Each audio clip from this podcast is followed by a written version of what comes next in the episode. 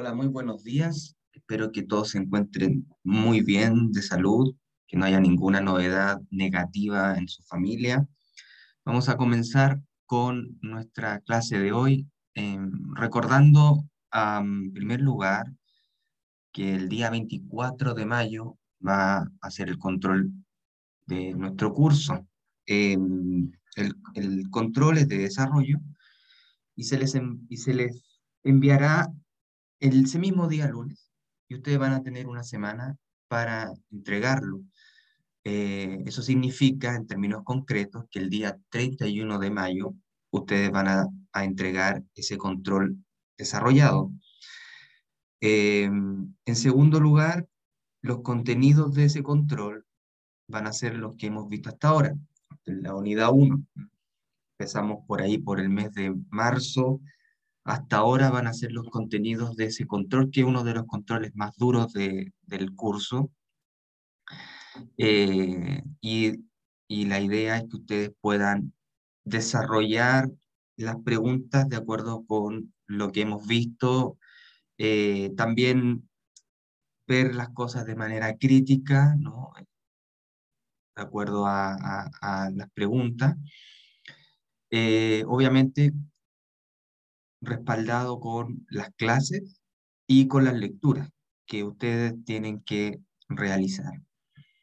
Em, y en tercer o cuarto lugar, ustedes tienen que entregar el control a mi correo, que yo después se los voy a dar, el correo de la Universidad de Chile, eh, a, las, a una de la tarde, a las 13 horas, para que no me lo entreguen antes ni nada, sino que me lo entregan a, a esa hora. Así que eso es lo que puedo decir en primer lugar. En segundo lugar, vamos a concentrarnos en eh, la construcción de las repúblicas latinoamericanas en un primer momento, que hemos señalado que es un momento de, de producción ya de un orden que, que bueno, tiene una, un antecesor que es el orden colonial, un orden colonial que efectivamente es eh, un orden que ha dejado algunas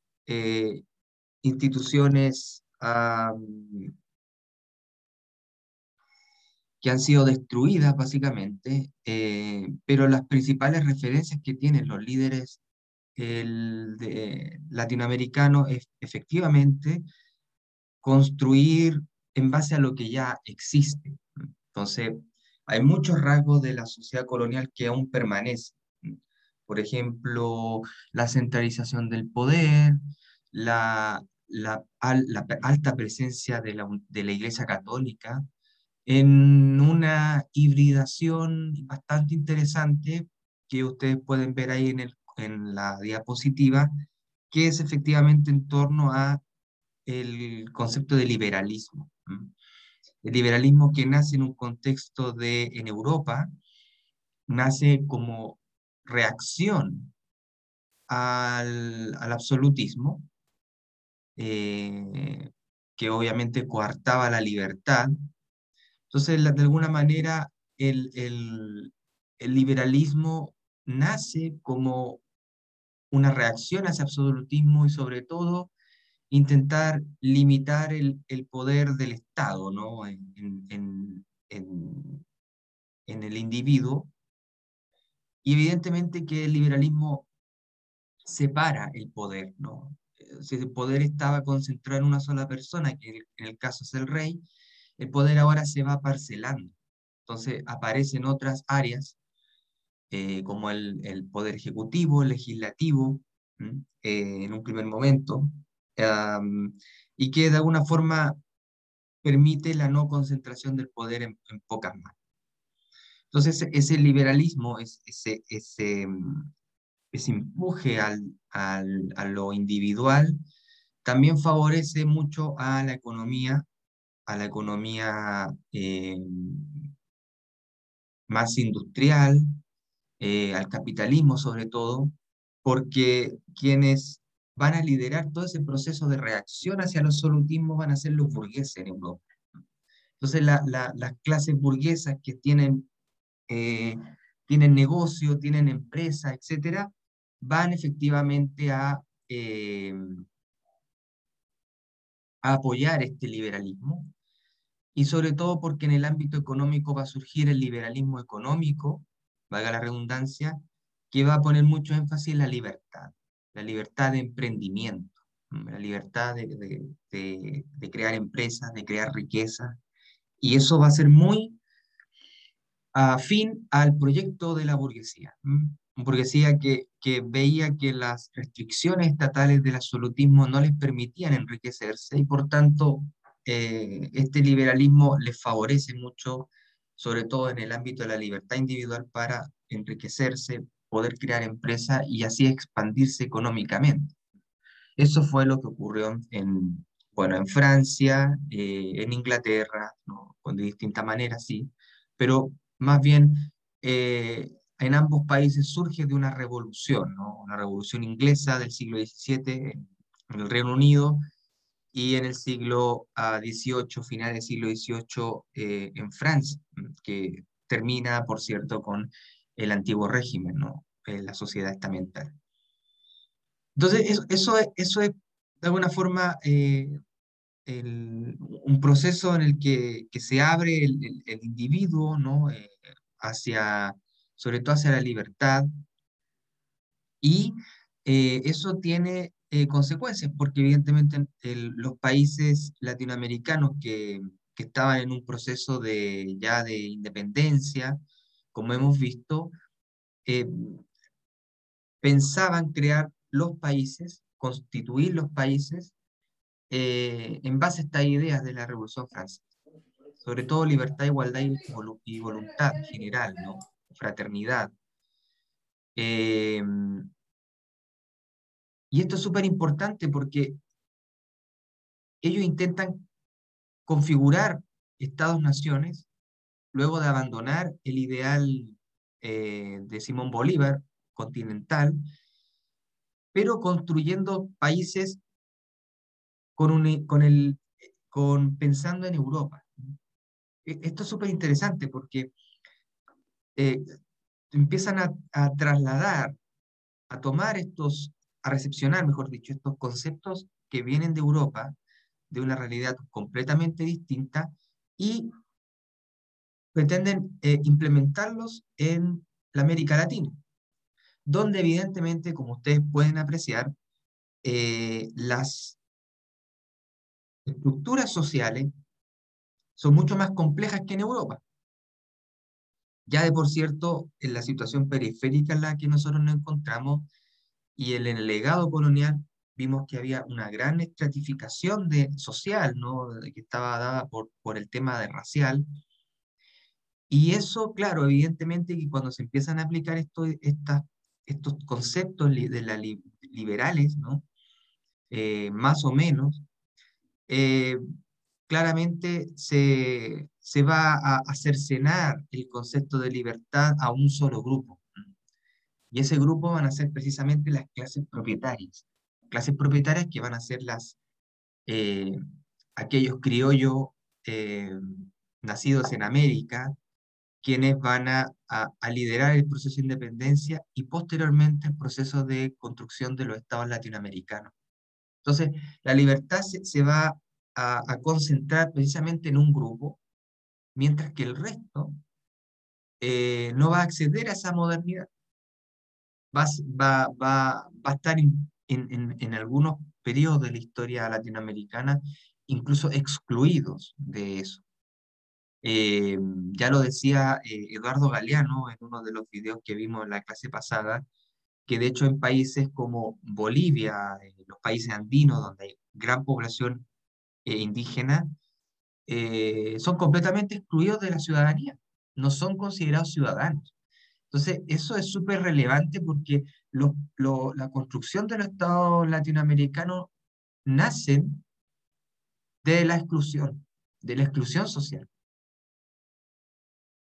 Em, y eso, de alguna forma, devela un poco el carácter oligárquico que tiene eh, nuestra construcción, ¿no? Eh, estas fronteras sociales, estos cierres sociales, en el que el acceso a determinados núcleos, determinadas áreas, está completamente restringido para otros sectores o clases sociales.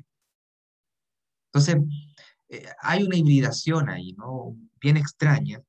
Liberalismo eh, de bien en conservador, claramente hay un liberalismo conservador. Y además también porque hay países donde la Iglesia Católica, que es como está, que está contrapelo de los, de los paradigmas de la modernidad, tiene un rol muy importante en en, sobre todo el ser garante de la moral de la, de la nación, ¿no? Y, y, y, específicamente en lo que es la educación, ¿no? que es la, eh, una importancia, como se conoce en sociología, en, la socialización secundaria, ¿no? en lo que es la educación, ir a los colegios que eran, estaban más bien eh, vinculados a la Iglesia Católica, aunque no eran, no necesariamente no existiese educación laica, ¿no? Pero eso fue también otro, otra de las disputas en el siglo XIX, ¿no? la, la, discusión sobre lo laico, eh, que es decir, la reducción del, del, papel de la Iglesia Católica en la sociedad civil. Pero la Iglesia Católica tenía un, un, papel eh, fundamental porque eh, ayudaba precisamente a estas clases propietarias a mantener la cohesión social, a evitar efectivamente de que existan personas que vayan por fuera, ¿no? que, que, que, vayan a, a, provocar eh, algún tipo de incidente ¿no? en esa construcción social. Entonces, bueno, la pregunta es ¿por qué ocurre eso? ¿no? ¿Por qué ocurre eso? Bueno, en parte ya lo hemos explicado por esta suerte de obsesión por parecerse a Europa. Entonces, hay un caso, que es el caso de nuestro país, que es, efectivamente una excepción dentro de, la construcción del Estado latinoamericano, porque nuestro país, em, pues, em, tiene tempranamente una unificación dentro de la élite. La élite eh, chilena es bastante homogénea, vive en un o, cohabita en un mismo territorio, en un mismo terreno, y eh, eso le permite construir el Estado-Nación más temprano que otros países, mientras otros países estaban en, en disputas de caudillos, eh, estaban ahí algunos peleando por, por si, si, son unitarios federales. En Chile la, la cuestión se zanjó bastante temprano por las características mismas que tenía la élite. Una élite más bien eh, adinerada, eh, que venía del Valle Central, que se dedicaba al comercio, eh, a la ganadería, a los sectores agrícola, y que zanjó sus tensiones a partir de la batalla del Ircay en 1829, que fue una batalla entre los pelucones y los pipiolos, ¿no? conservadores y liberales, y que finalmente ganan los pelucones, ¿no? los conservadores. Eh, y eso va, va, a marcar un poco el rumbo que va a, a, tener la arquitectura política de Chile, que va a tener este, este rasgo conservador, muy conservador. ¿no? Ya se habla de, en la historiografía del, del famoso Estado portaliano, ¿no? que es un Estado muy autoritario y muy dado al orden y sobre todo al castigo, ¿no? A castigar al bajo pueblo, castigar a la gente que no, no acata eh, el, el, digamos, la ideología eh, conservadora, etc.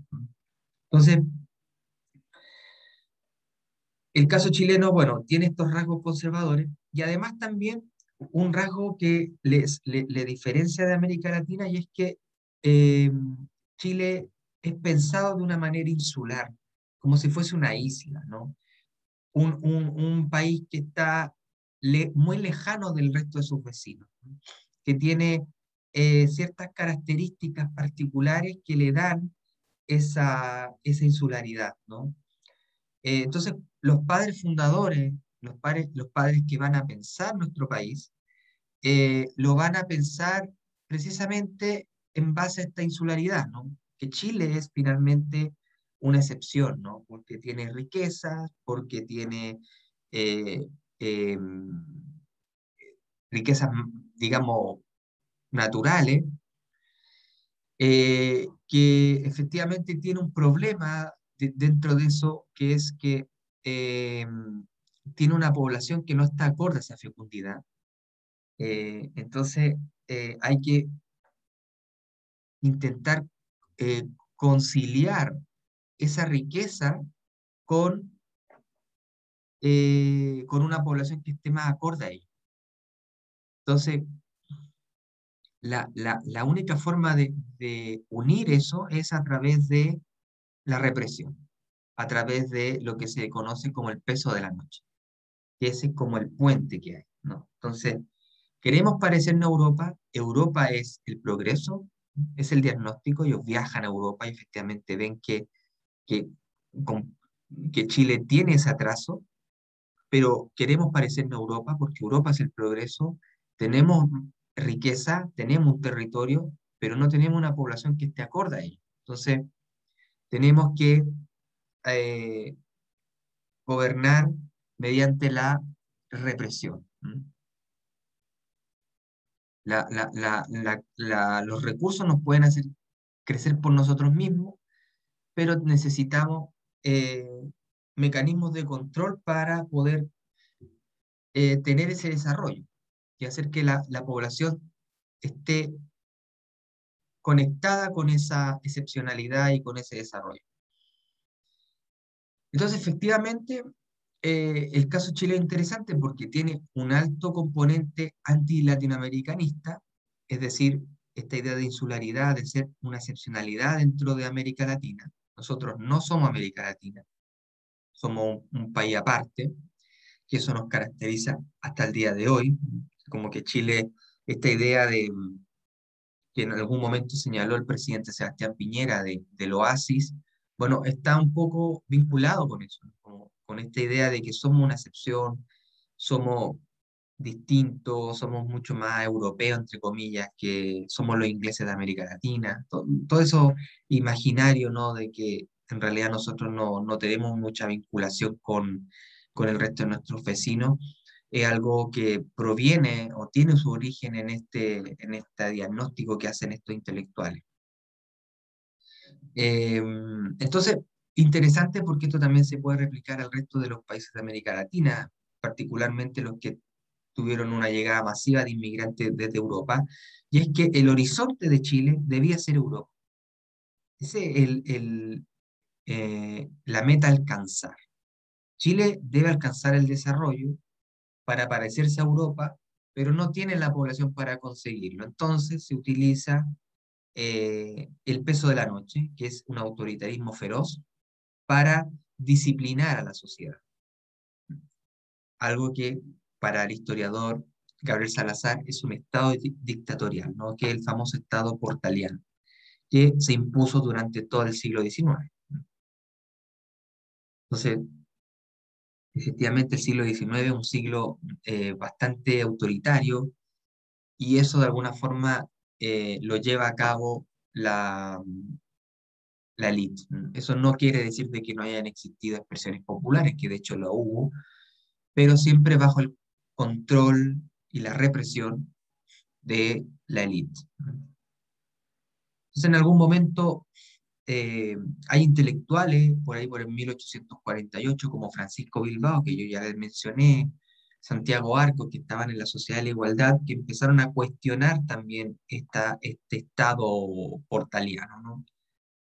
Vale decir, se empiezan a preguntar por qué nos ofreció la independencia realmente, ¿no? Nos ofreció la libertad, sí, pero eh, el proyecto de los padres fundadores nos volvió al sistema colonial, a un sistema donde la libertad es restringida a un solo sector de la sociedad, eh, donde básicamente seguimos exportando materias primas ah, y, el sistema social básicamente no ha variado mucho.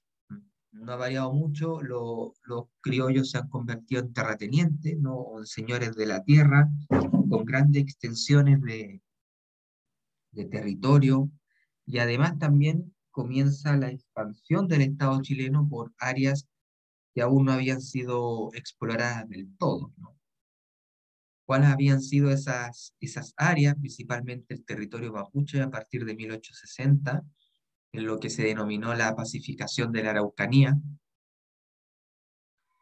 Eh, entonces, ¿qué le permite eso? Le permite a la élite tener más territorio para el, terreno de exportación, eh, para la producción o acumulación de capital, no en términos de Marx. Eh, entonces eso evidentemente que no fue una pacificación, sino que más bien fue o tuvo el interés de aumentar la superficie cultivable para la economía de exportación. Entonces siempre eh, la élite más bien abandona un ideal de industrialización, un ideal de, de, producción industrial. bueno, eso no quiere decir de que no hayan existido industrias, pero no nos volvimos una, una nación industrializada como Estados Unidos, sino que más bien se prefiere la exportación de materias primas, que el, costo de producción es mucho más bajo y así hay un enriquecimiento mucho más rápido de los actores que están en esa línea.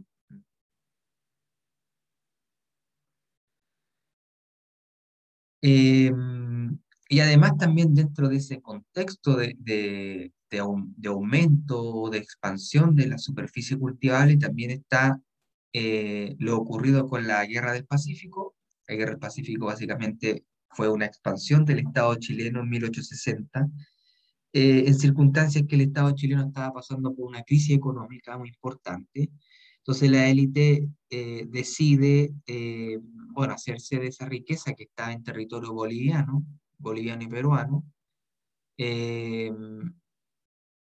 junto con capitales británicos que estaban explotando precisamente el salitre en esos sectores, pero en territorio extranjero.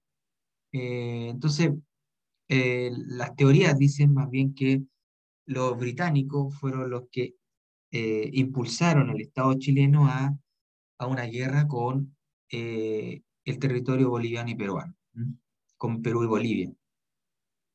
Entonces, eso llevó a una guerra eh, entre, entre los dos países y eh,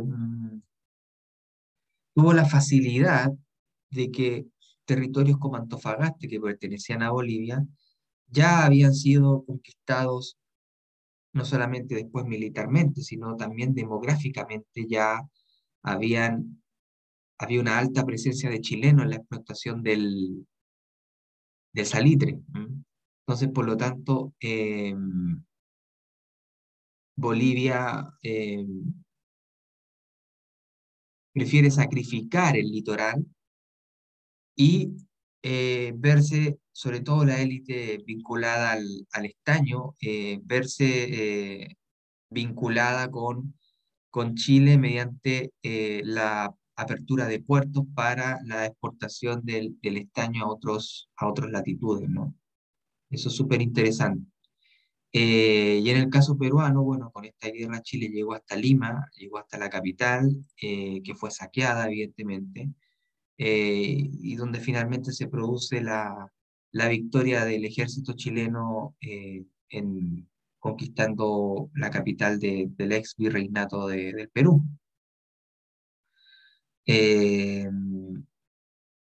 y que tiene consecuencias también para Perú y Bolivia, porque estos países no estaban tan homogeneizados como Chile. Chile gana la guerra básicamente porque tiene un desarrollo unitario más temprano que estos países, y además también porque Perú y Bolivia son países que tienen una heterogeneidad social bastante grande.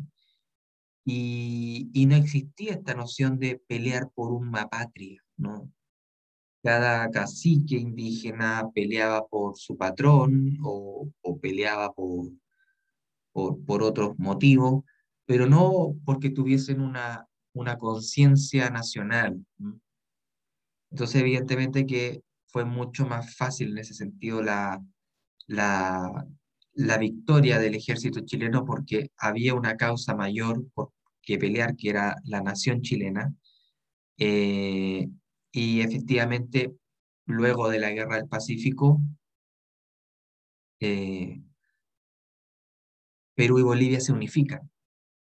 Se unifican territorialmente y, sociodemográficamente a partir de un enemigo común que tienen y es el, Chile. O sea, son países que se unifican a partir del el discurso antichileno. Algo, son poblaciones que los unifica ese sentimiento antichileno. Y claro, hay razones para ello, ¿no? Es la, sobre todo en el caso peruano, la, la invasión del ejército chileno en, en, territorio eh, vecino. Veamos qué es lo que dice un historiador peruano al respecto.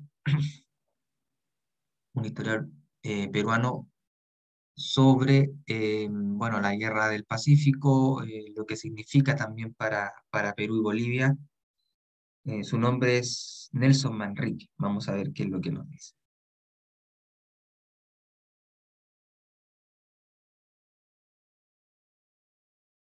Uno primero, más importante que el salitre, que el guano, es eh, la geopolítica de América Latina. Tenemos dos naciones ricas en recursos, Bolivia y Perú, que no tienen burguesías nacionales con un proyecto nacional que pueda permitir explotar esas riquezas. Chile es un país enormemente cohesionado, que tiene una burguesía nacional con un proyecto muy claro, que no tiene recursos. Por deriva natural empieza a penetrar en el litoral boliviano. Cuando la Armada chilena ocupa Antofagasta el 14 de febrero de 1879, es recibida en triunfo.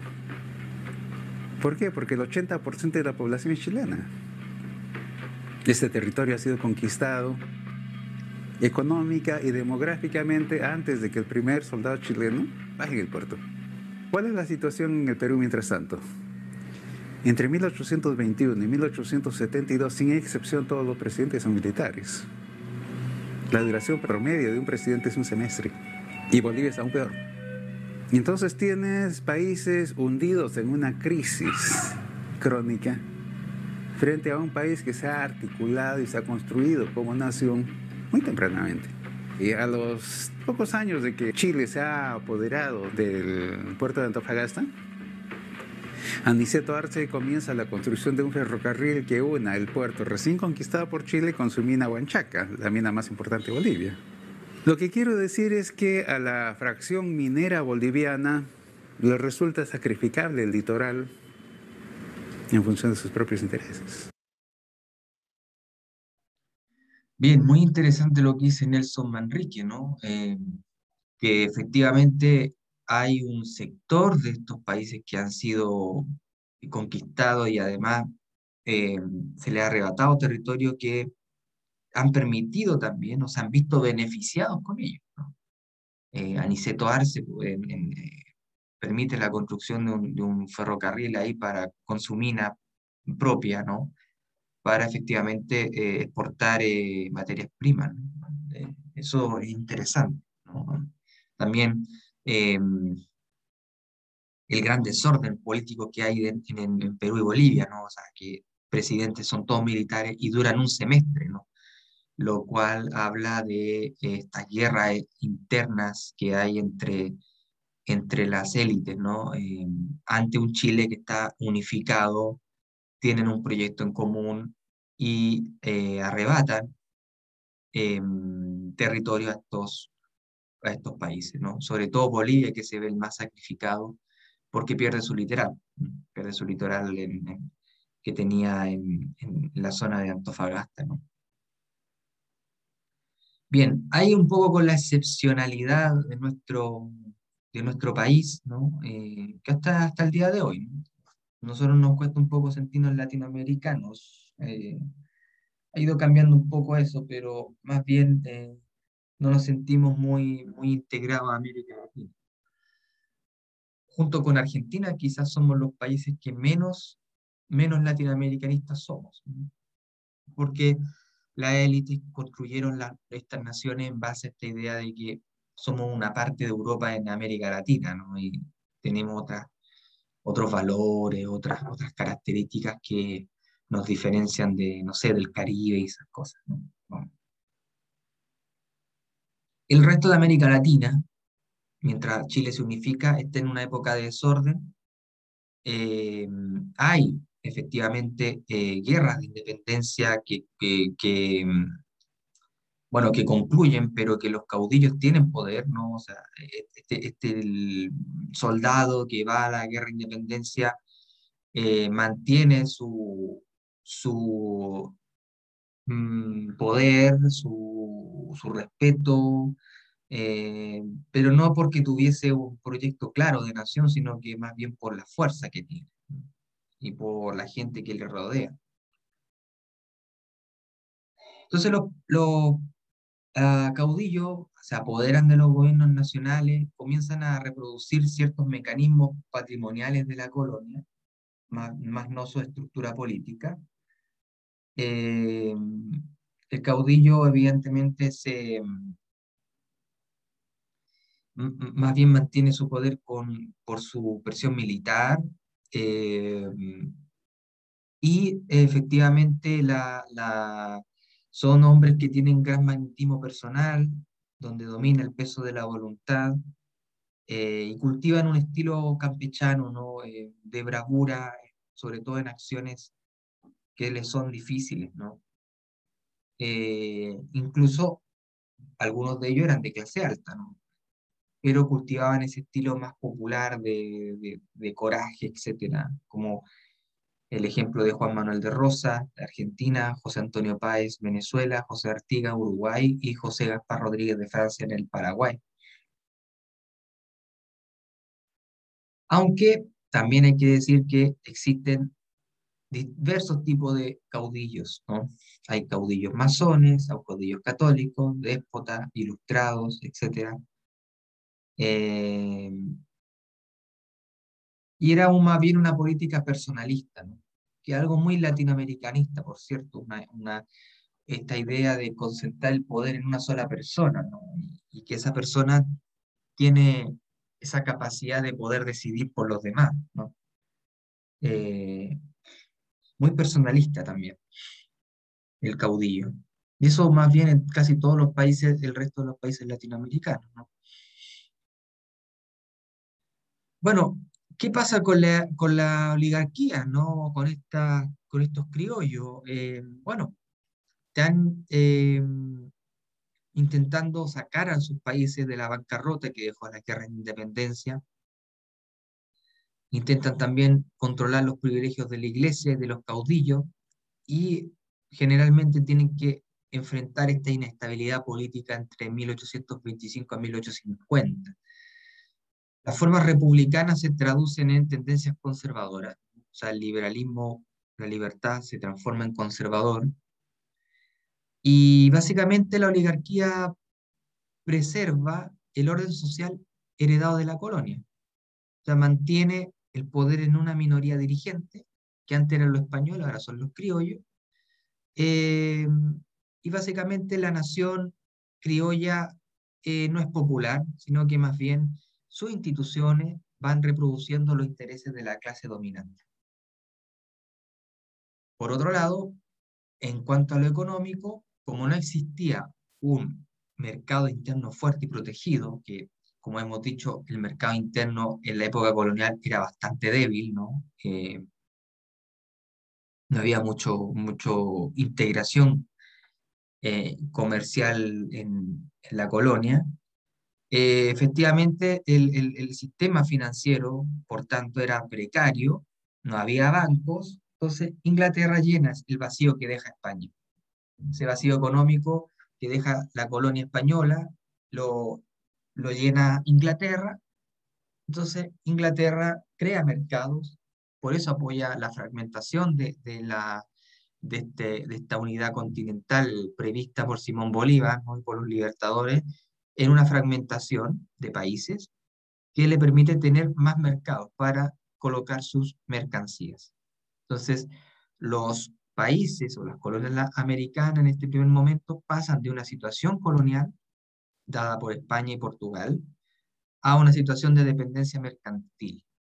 Entonces, eh, lo que ocurre es que, como los países no son desarrollados aquí en América Latina, cuando, cuando se establece la interacción con, con Inglaterra, Inglaterra está en una fase mucho más alta. O sea, Inglaterra tiene industrias, tiene ciudades, ya eh, está urbanizado, ya tiene, va a empezar la construcción de ferrocarril, eh, está creando manufacturas con valor agregado. Entonces, cuando América Latina intercambia con Inglaterra, hace intercambio, ese intercambio es desigual. Y por tanto, comparativamente estamos en una fase mucho más abajo que Inglaterra. Inglaterra eh, alcanza el take-off por ahí por 1760, crea eh, bienes de, capital que permite la producción de otros bienes, eh, como la, máquina de vapor, que es muy importante, pero nosotros no, no, no creamos eso, no creamos bienes de capital. Un país empieza a industrializar cuando crea bienes de capital. Y nosotros no tenemos eso, no tenemos recursos para ello. Eh, y cuando nosotros intentamos efectivamente tener industrias, tenemos que importar esos bienes de capital desde estos países desarrollados a América Latina. Entonces, interesante porque gran parte de las tecnologías que hoy en día existen, por ejemplo, para esta máquina, no sé, un ejemplo, para la eh, para hacer escáneres ¿no? en todo el cuerpo. Todo eso es, bien de capital, eh, bueno, es bien de, tecnología, pero, pero eso lo producen los otros países desarrollados. Nosotros no vamos a producir eso, porque no tenemos eh, quizá el conocimiento, no tenemos las patentes, no tenemos eh, financiamiento estatal para poder hacer eso. Entonces, claramente nos vamos quedando en una situación de desequilibrio con respecto a los países desarrollados.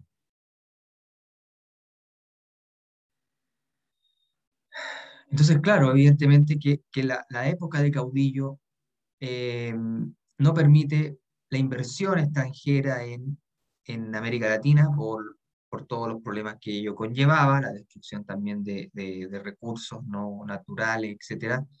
Eh, entonces, como dice un historiador argentino, Tulio Halperin, hay un periodo de espera un periodo donde existe escaso dinamismo económico, más bien estamos en una situación quizá incluso peor que en la época de la colonia, que en la época de las reformas borbónicas. Eh, entonces, bueno, más bien hay eh, eh, una, solamente préstamo de, en dinero, ¿no? que es la única inversión que hacen los ingleses. ¿no? Luego, cuando ya la cosa se empieza a normalizar, ya empiezan el capital extranjero a involucrarse en otras actividades, empiezan a invertir ya aquí en actividades mineras, en construcción de ferrocarriles, ¿no? Y evidentemente que eh, la actividad o las principales áreas de producción de un país empiezan a estar bajo el control de empresarios extranjeros y empiezan a desplazar lentamente a el capital nacional que se queda más bien en, en la agricultura, en la ganadería.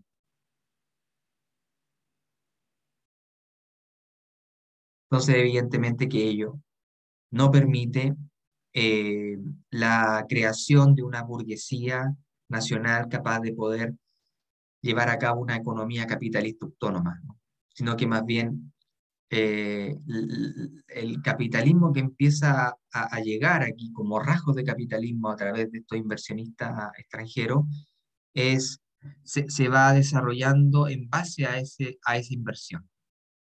La economía se va desarrollando en base a esa inversión y por tanto es una economía capitalista de tipo dependiente.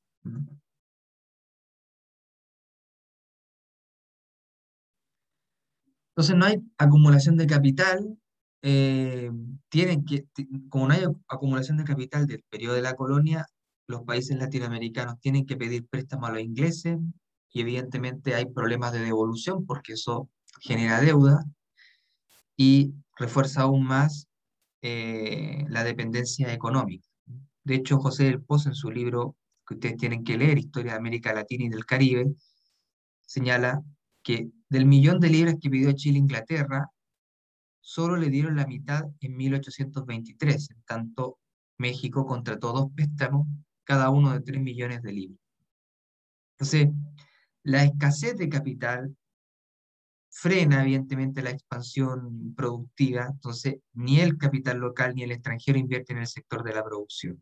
Entonces, tras la independencia hay un desarrollo más bien de la ganadería eh, que como, tiene, como es de escaso valor agregado no necesita mayor inversión de capital. Y además también por los problemas políticos existentes en América Latina, esta guerra entre los caudillos. Por lo tanto, eh, hay, poca acumulación de capital y la acumulación de capital que va a existir posteriormente va a ser a partir de la, del despojo de territorios indígenas o territorios que no han sido explorados. Eso va a ser una, una, forma de acumular capital en, en, tanto que se va a expandir el territorio cultivable para para la economía de exportación y eso va a ser un elemento que les va a permitir a los estados latinoamericanos acumular capital, pero se hace en base al despojo de, de territorio de, poblaciones indígenas, ¿no? Y eso es interesante. Por ejemplo, podríamos decir de que la, pacificación de la Araucanía está en esa lógica, en esa lógica de eh, aumentar tierras cultivables para la exportación y así se, se acumula capital, pero evidentemente esa acumulación de capital no requiere eh, mayor inversión de capital. O sea, la burguesía nacional eh, o la élite la económica eh, no necesita tanta inversión en la exportación, no sé, de madera, de, qué sé yo, animales, etc. Baja el costo de producción, pero la maximización de la ganancia es alta. Entonces, preferimos la maximización que la inversión en productividad, no en producción. Y además en la tierra, ¿no? Donde la tierra, bueno, que dejarla ser nomás, crecer, y ahí tenemos nuestra riqueza.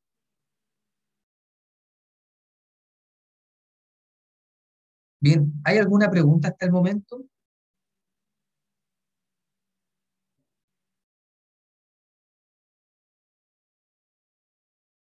Entonces,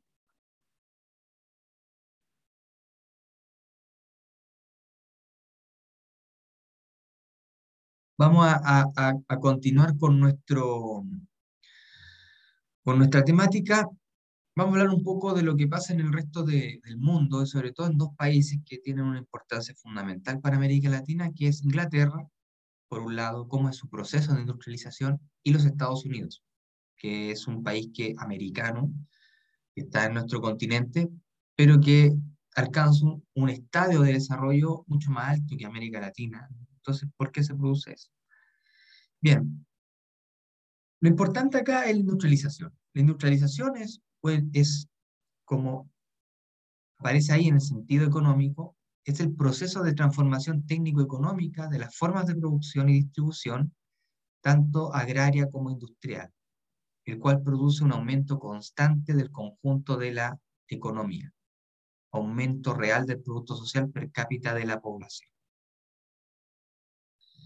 Entonces, una transformación que está dada principalmente por la creación de bienes de capital, las maquinarias que sirven para la producción de otros bienes, que eso lo, alcanzan otros países, ¿no? Eh, con desarrollo intelectual, eh, financiamiento, compra de patentes, etcétera, y que les permita eh, producir otros bienes, ¿no?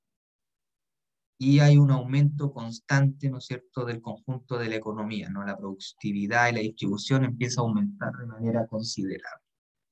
En términos sociológicos, la industrialización es analizada considerando factores culturales, políticos, sociales, ideológicos y religiosos, ¿no? O sea, eh, le agrega, aparte de lo económico, otros factores, otras variables.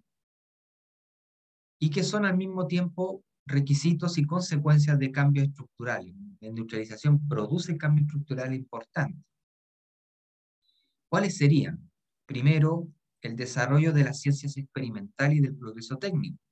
Es desarrollo de, de, ciencias como, bueno, de disciplinas como matemáticas, física, química, etcétera.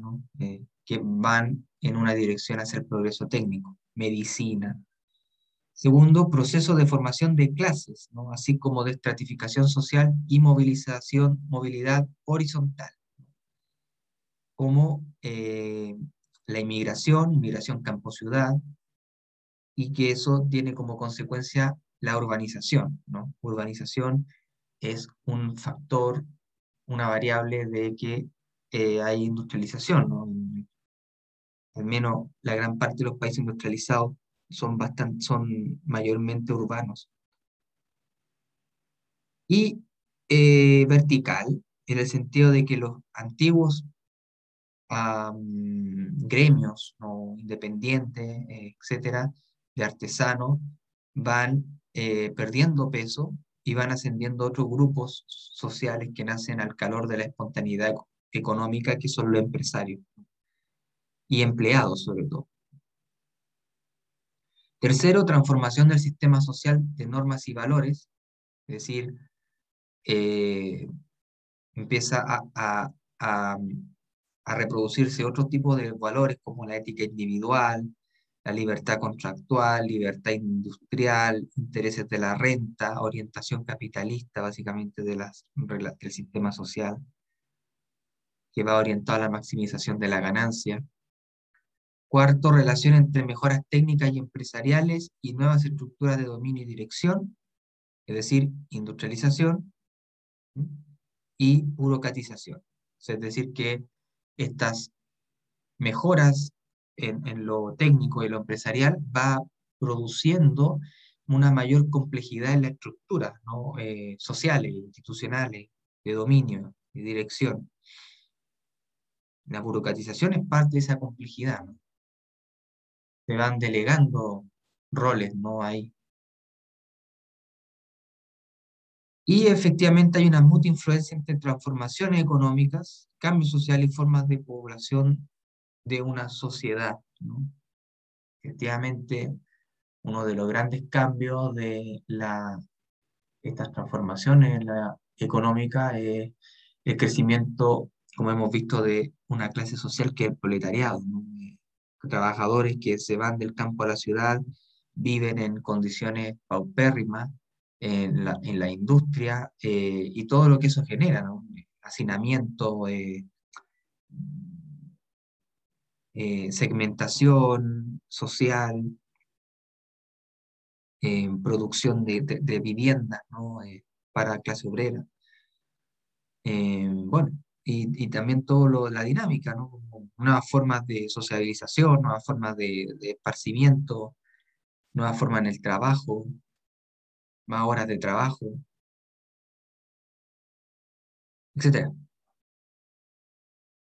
Entonces es el proceso que lleva a cabo Inglaterra.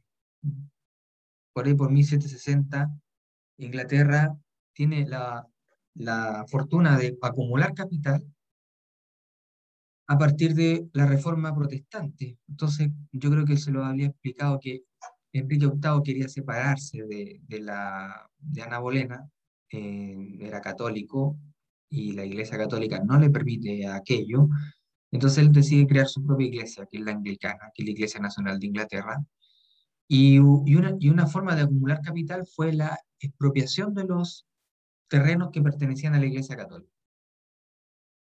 Entonces, él los vende a bajo precio. Entonces, la gentry, que eran una suerte de hidalgos acaudalados, compran esos terrenos esas tierras, ¿no? Entonces van, van a convertirse en una clase media propietaria y rica. Entonces, eh, ellos devienen ya en, en, gente rica que obviamente quiere tener mayor protagonismo dentro de las decisiones políticas y que obviamente les resguarden eh, sus propiedades. Por ello, eh, la Revolución Inglesa estaba más bien orientada a limitar el poder del monarca. Antes de eso, el monarca era absoluto. Y con la Revolución Inglesa, la monarquía absoluta deviene parlamentaria, es decir, se le limita el poder al monarca Eh, entonces entra la clase burguesa, esta gentry que se convierte ya en burguesa, entra y empieza a políticamente a tomar decisiones para una legislación que favorezca la economía. La política se, está al servicio de la economía. Entonces, ¿qué hacen? Resguardan las propiedades, que, que, es fundamental, y, sobre todo eh, establecen leyes, ¿no? Para que nadie se sobrepase con ello. Eh, muy importante eso, porque eh, la garantía legal de derecho es una forma de poder invertir de manera tranquila, ¿no? sin sobresalto, sin, sin los, los berrinches de un rey ¿no? que quiere acapararlo todo.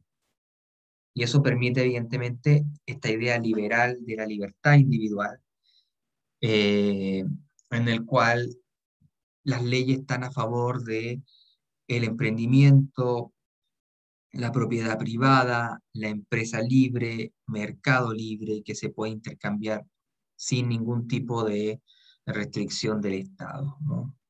Eh, aparte de eso, aparte de todos estos cambios en la superestructura, podríamos decir, hay efectivamente un desarrollo en la agricultura, eh, hay un mm, perfeccionamiento de, las técnicas de producción, eh, hay un, se cercan las tierras, antes las tierras eran comunales, ahora aparece esta idea de, la propiedad, entonces por tanto se empiezan a, enrejar las tierras. Eh, se empiezan a aprovechar de mejor manera las tierras a través de un sistema de Norfolk, como le llaman, un sistema de ¿cómo decirlo?, de, rotación de la, de la, tierra, es decir, un año se siembran poroto, el otro, no sé, eh, por ejemplo, fruta o qué sé yo, verdugo, nabos, por ejemplo, etcétera. O sea, la tierra se va aprovechando, ¿no? Se, se, va eh, racionalizando la tierra, ¿no? se le va sacando provecho, eh, y además también con otros tipos de arados mucho más, eh, se, se, van perfeccionando también.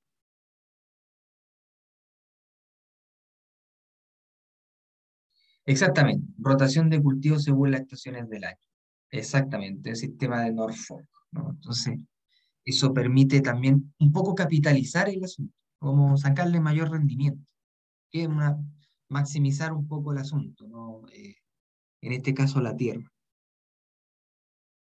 Y también eh, a, partir de la invención de la, de la, máquina a vapor, eh, aparece el ferrocarril, muy importante para la conexión del territorio británico. así se, se, van reduciendo los tiempos, ¿no? voy de Londres a Manchester en tren, me demoro, si antes me demoraba, no sé, 10 horas o 15 horas un día, en caballo ahora me demoro, no sé, 5 horas, pues, por dar un ejemplo, ¿no? Eh, voy reduciendo el tiempo. Muy importante. Ahora, lo, lo, interesante es que al mismo tiempo que van ocurriendo estas transformaciones en Inglaterra, eh, también van, van apareciendo teorías económicas que van a sustentar esta, estas transformaciones. Y eh, sobre todo lo que es la escuela clásica, ¿no? el, el liberalismo económico, que tiene eh, economistas muy importantes como Adam Smith, David Ricardo, James Mill, que plantean la tesis según la cual la actividad económica de la sociedad está sometida a sus propias leyes, que son naturales y en las que no debe intervenir el Estado. Aquí en la, la versión liberal en lo económico. Entonces la idea es que la actividad económica no debe tener ningún tipo de restricción del Estado. Y que evidentemente que la, la interacción económica tiene sus propias lógicas, ¿no? Eh, y son naturales. El hecho de que haya gente que se enriquezca es algo natural, no, y no se puede intervenir en lo que es natural, porque eh, es así nomás, está dada por la naturaleza. Entonces, bueno, eh, ellos tienen una antropología bien pesimista, podríamos decir, porque finalmente ellos creen que la, en las interacciones humanas lo que va a primar es el interés individual y el beneficio individual. Yo me relaciono con otras personas porque ando buscando mi propio beneficio. Otra línea argumental que siguen estos economistas fue que dentro del libre juego de la fuerza económica, al chocar intereses individuales entre sí, opuestos, se va a generar el proceso de producción, circulación y distribución de bienes. Entonces, lo que le da dinamismo a la economía, a, estas leyes, que, que tiene sus propias leyes naturales, es efectivamente el egoísmo de las personas. Entonces, yo quiero algo que tú tienes, entonces, bueno, ¿cómo lo hacemos? Entonces, tú me, hacemos el traspaso, entonces ahí se va produciendo el, el, tiene un efecto ¿no? en lo que es la producción, circulación y distribución de bienes. ¿no? Y evidentemente que eso se da o tiene un efecto estabilizador. ¿no? Entonces, cualquier intervención estatal a, estos, a estas leyes naturales eh, dañan el funcionamiento. ¿no? Dañan el funcionamiento de la, de la economía.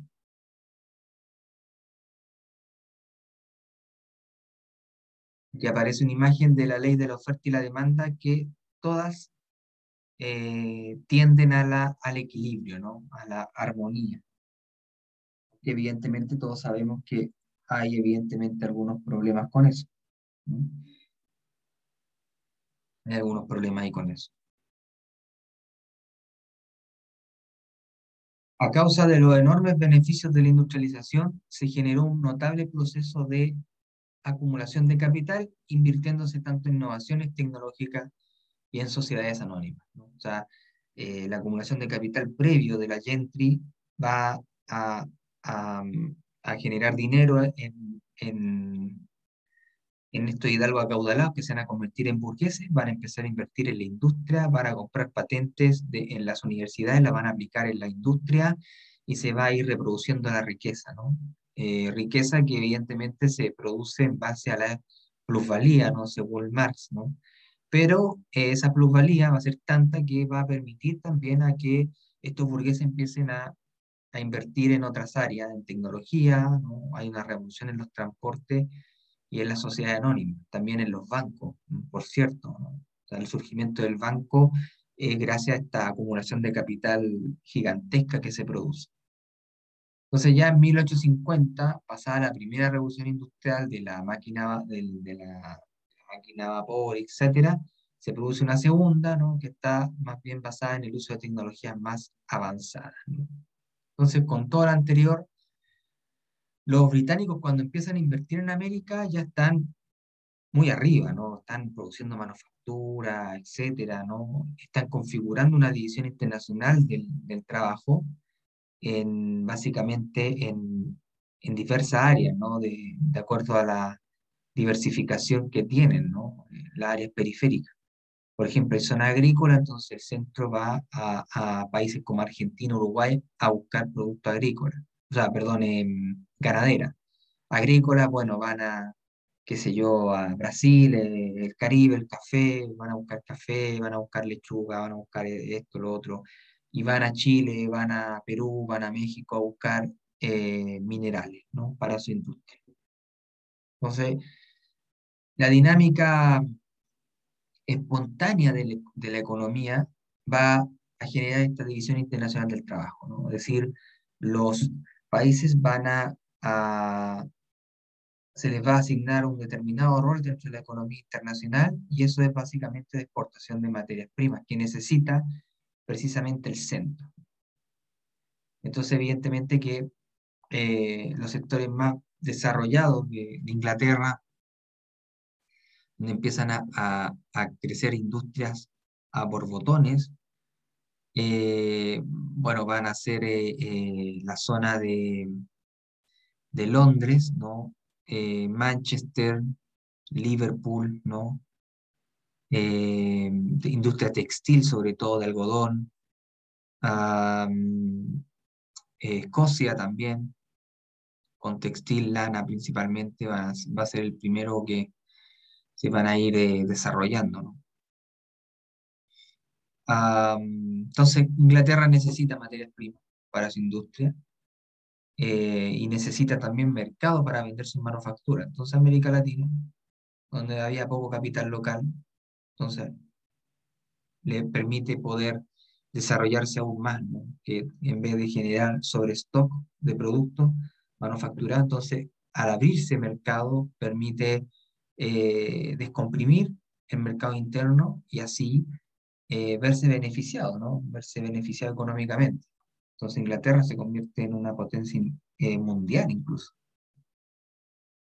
Eso es súper interesante. Y por otro lado, los Estados Unidos de América, que declaran su independencia en 1776, eh, van a conformar su país en torno a la forma republicana, liberal, liberalismo político, eh, con un sistema capitalista como el que aprendieron de su antigua colonia, que era Gran Bretaña, y efectivamente el liberalismo político en los Estados Unidos tiene una concepción finalista del Estado, es decir, eh, es un mero instrumento para alcanzar el bienestar individual. Por esto que uno de los valores que más eh, defiende Estados Unidos es la libertad. La libertad es algo que está dentro del ADN de los Estados Unidos y postula, entre otras cosas, libertad de culto y de conciencia, pluralismo de las doctrinas religiosas y no religiosas, libertad de expresión, etc. ¿no? Liberalismo, la libertad sobre todo es algo muy relevante dentro de los Estados Unidos.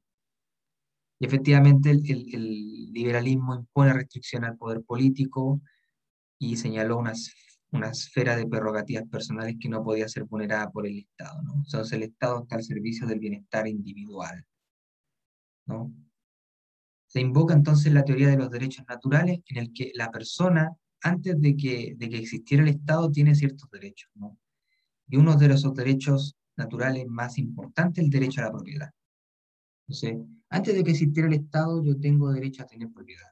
Y nadie me la puede arrebatar, ni el Estado, nadie me la puede expropiar. Entonces, esa es la lógica de los Estados Unidos. Los Estados Unidos tiene un, se unifica eh, las 13 colonias que eran británicas, eh, crean Estados Unidos, ¿no? Un sistema que, que, que, se mantiene políticamente, Estados Unidos mantiene su constitución más bien desde su creación, ¿no? Tiene una convención federal, un estado eh, eh, federal, eh, estados federales, donde tiene un presidente, un aparato legislativo con dos cámaras, senadores y representantes y una Corte Suprema de Justicia. Entonces, el Estado se somete al derecho, ¿no? que es lo que se denomina constitucionalismo. Entonces, en parte, las características de la sociedad norteamericana son más bien terratenientes, aristócratas y sectores medios. Básicamente, gente que viene, que inmigra desde Europa con espíritu de empresa, ¿no? de emprender, ¿no? porque Estados Unidos es la tierra de la libertad, es la tierra de donde yo puedo tener mi rancho, mi propiedad, sin que el Estado intervenga, sin que nadie me lo arrebate. Y por cierto, Estados Unidos tiene la ventaja de haber sido colonizada por Inglaterra, que también le hace este traspaso en tecnología, etc. Entonces, por tanto, Estados Unidos empieza a industrializar a través de estos bienes de capital que vienen de Inglaterra para crear los primeros grandes centros urbanos que están al este de los Estados Unidos, ¿no? que es Nueva York y Boston, ¿no? mientras que el oeste y el sur estaban más bien vinculados a las materias primas, ¿no? agrícola y algodonero, que eran los que le proveían a las ciudades. Ahí están las 13 colonias eh, que pertenecían a Gran Bretaña y ahora fueron parte de los Estados Unidos, ¿no? que se va a expandir hacia el oeste, ¿no?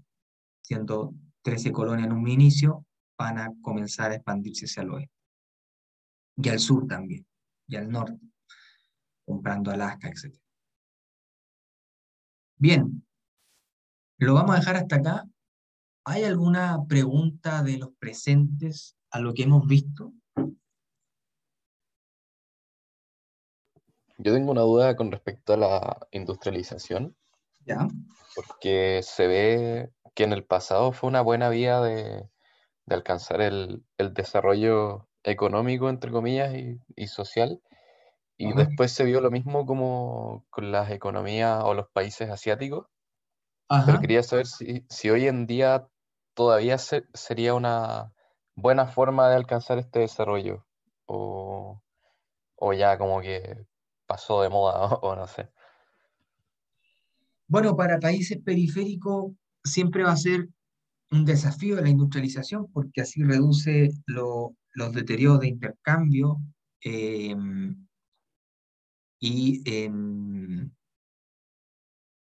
y reduce un poco la dependencia económica, porque finalmente, por ejemplo, en el caso chileno, el cobre, el precio del cobre no lo colocan eh, los exportadores de cobre, es decir, Chile no coloca el precio del, del, valor del, del, metal, sino que es la, el centro financiero de Londres el que pone el precio del cobre. Entonces uno pierde, ahí hay una, uno pierde la capacidad de poder eh, colocar el precio que uno quiere y, poder eh, verse más, mayor beneficiado.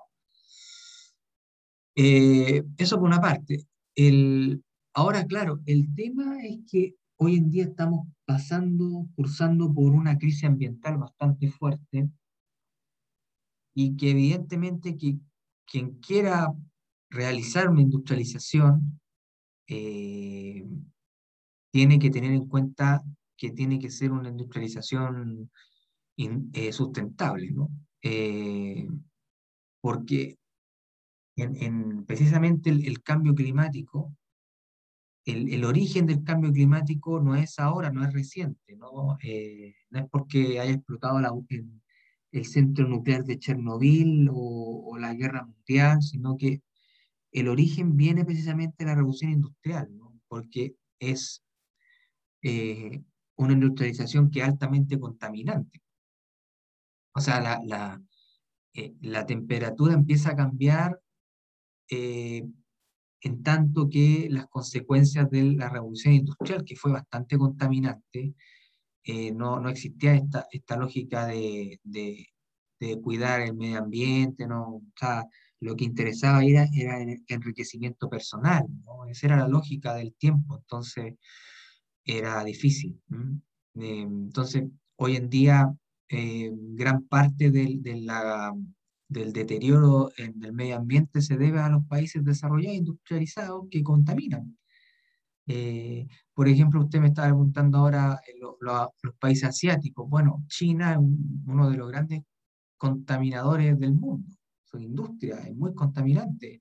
Pekín, eh, su capital, es una ciudad que está cubierta de humo, de smog, ¿no?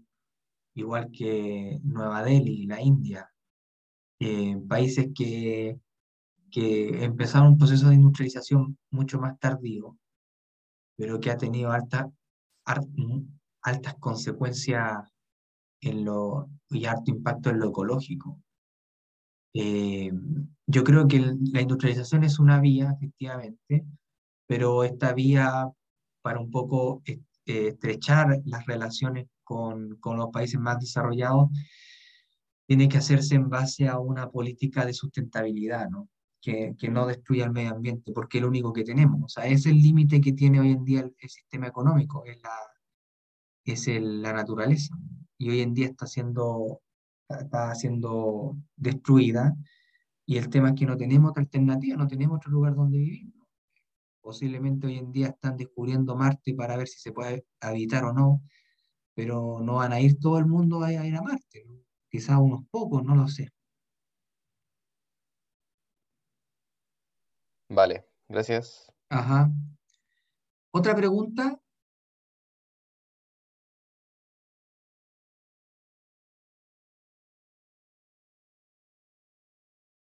Bien, entonces lo dejamos hasta acá y nos vemos el lunes 10 de mayo. Así que bueno, espero que estén muy bien y que tengan un buen fin de semana. Nos vemos. Igual, chao, Chao, gracias.